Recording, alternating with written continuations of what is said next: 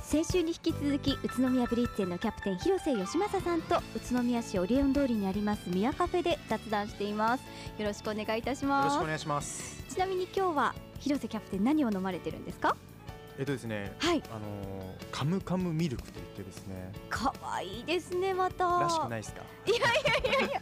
カムカムとミルクの組み合わせどうですかいやなんか意外にマッチしてますね。なんかあの酸っぱいじゃないですかカムカムって。はいで酸っぱすぎるの僕苦手なんで、ちょっはといミルクでこうまろやかな感じになっててうーん美味しいですよ。カムカムそしてあのこちらのお菓子なんですけれども、宮カフェに売っているサンマルタンの美味しいマカロンになっているのでぜひ食べてみて女くの子だ大さ好いきですよね。私もたまに買いに来てはい。なんかいいことがあると食べたりしてますなんですかそのいいことって。今日は噛まないで原稿が読めたぞとかご褒美にマカロンを。はいそうなんです僕はこれコーヒーがないとですね、はいコーヒーと合わせるとまさまたうまさが倍増するじゃないですか。あーどちらかというと甘党ではない感じですかあ甘党なんですけど、はいなんか常にコーヒー1日10杯ぐらい飲んじゃうんで、え例えばその自転車のレース走る前とかははいえー、と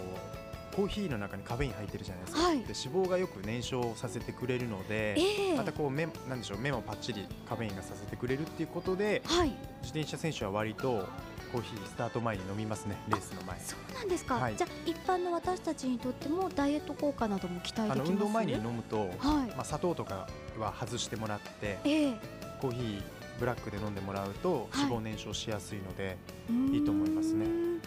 ぜひ試してみたいと思います、はいさあそんな自転車レースの話ありましたけれども今年1年振り返ってどうですかそうですね、その僕らまあレース、今年まあツアーランキング3位でしたけども、はいそのレースもそうなんですけども、自転車やる人がなんかすごいよく見かけるなと、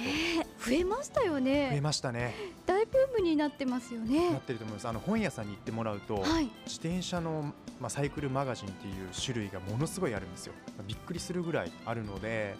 ぜひ皆さん、ちょっと自転車興味ある方は本屋に行ってもらうと、はいいろんな雑誌があるので、そこで自転車の知識を得ることができますね。そしてその自転車なんですけれども最初どうやって選んでいいか分からなかったりとか、はいそういう人もいると思うんですけど、はい最近あのミアサイクルステーションもオープンしましはたいけれども、そこに行っていろいろ聞いたりすることもできそまうですすね、かあのライフスタイルに合わせて、はいまあ、買ってもらうのが一番いいと思うんですよね。まず乗ってみてはい試したいっていう人はミヤサイクルステーションに行っていただいて、はい試乗してもらえれば自分の気に入ったモデルがわかるんじゃないですかね。これからどんどん自転車ファンが増えるといいですよねそうですね、やっぱ健康にもいいですし、はい環境にもいいので、最近はおしゃれなフうんァッションから入る方も多いので、はいさまざまなこう自転車に入ってくる入り口があるのでいいと思いますよ。そしてブリッツェンとしては今年ジャパンカップどうでしたかいやあのーまず初日に行われたクリテリウムですね、街中で開催されたレースなんですけど、約3万人、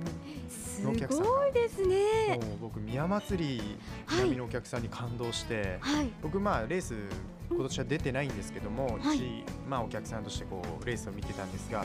もう40ぐらい列ができて、なかなか見えないんですけども、それでもやっぱりこう見てる方の興奮が伝わってきて。へー街全体がすごいこう興奮してエキサイトしてたなっていう気はします。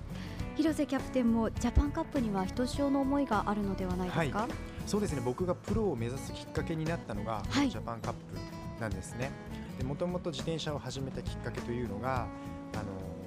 中学3年生の時にはテいニス,、テニスと空手やってやったんですよええだけど、まあ、高校行ってからはやるつもりもなくて、うん、もうただ学校に通おうかなとはいそんな時に、まあ、うちの母親からですね何か高校で部活とかやらなかったら高校に行かせないってこと言われてはいで兄が作新学院で自転車競技部だったんですよねああそうなんですじねゃあ兄がやってるし、とりあえず自転車やるよ、うんそんなに本気じゃなかったんですよ。ああそうなんはでいす、か、へえで広瀬キャプテン自身も作新高校の方にそうですね、作新学院に進みましはいて、自転車競技部に入ったんですけども、へえそこであの兄からツール・ド・フランスのビデオを見させられたんですよね。はいでそのビデオの中でこうスタートから集団を置き去りにして約200キロはいそのまま逃げ切ってしまった選手がいたんですねで僕ももう衝撃を受けてそのビデオを見てこんなすごい選手いるんだと思ったらその選手がジャパンカップに来日するっていうので、うんまあ、見に行ったんですよ森林公園にはいそしたら僕の目の前でもうぶっちぎりで優勝しまして、でへーまあ高校生ながら単純にかっこいいなと自分もまあ将来ここではいプロになって活躍したいって思ってそこでも初めて思ったんですよじゃあ夢がもうそうですねある意味こうその当時描いてた夢ははいあの叶ったのかなって気はしますけど、まあ、結局叶ってもまた新しい夢ができますしやはいっ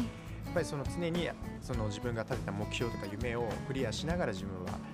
こまで来たんですけど今夢に向かって頑張っている人たちにはいどうしたらその夢実現できるかというアドバイスとかありますかそうですね自分はこう失敗を恐れないっていうか、うん人よりもチャレンジ精神が旺盛だし、はい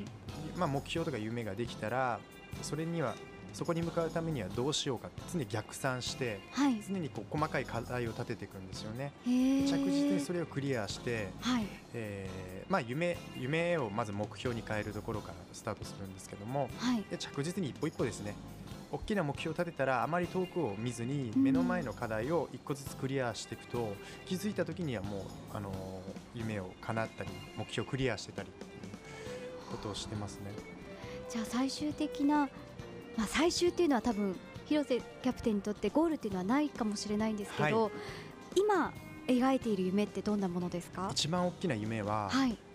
都宮ブリッツェンがツール・ド・フランスに出てはい、宇都宮のチームがパリのシャンゼリゼを走ってるうん、それを自分はこうまあ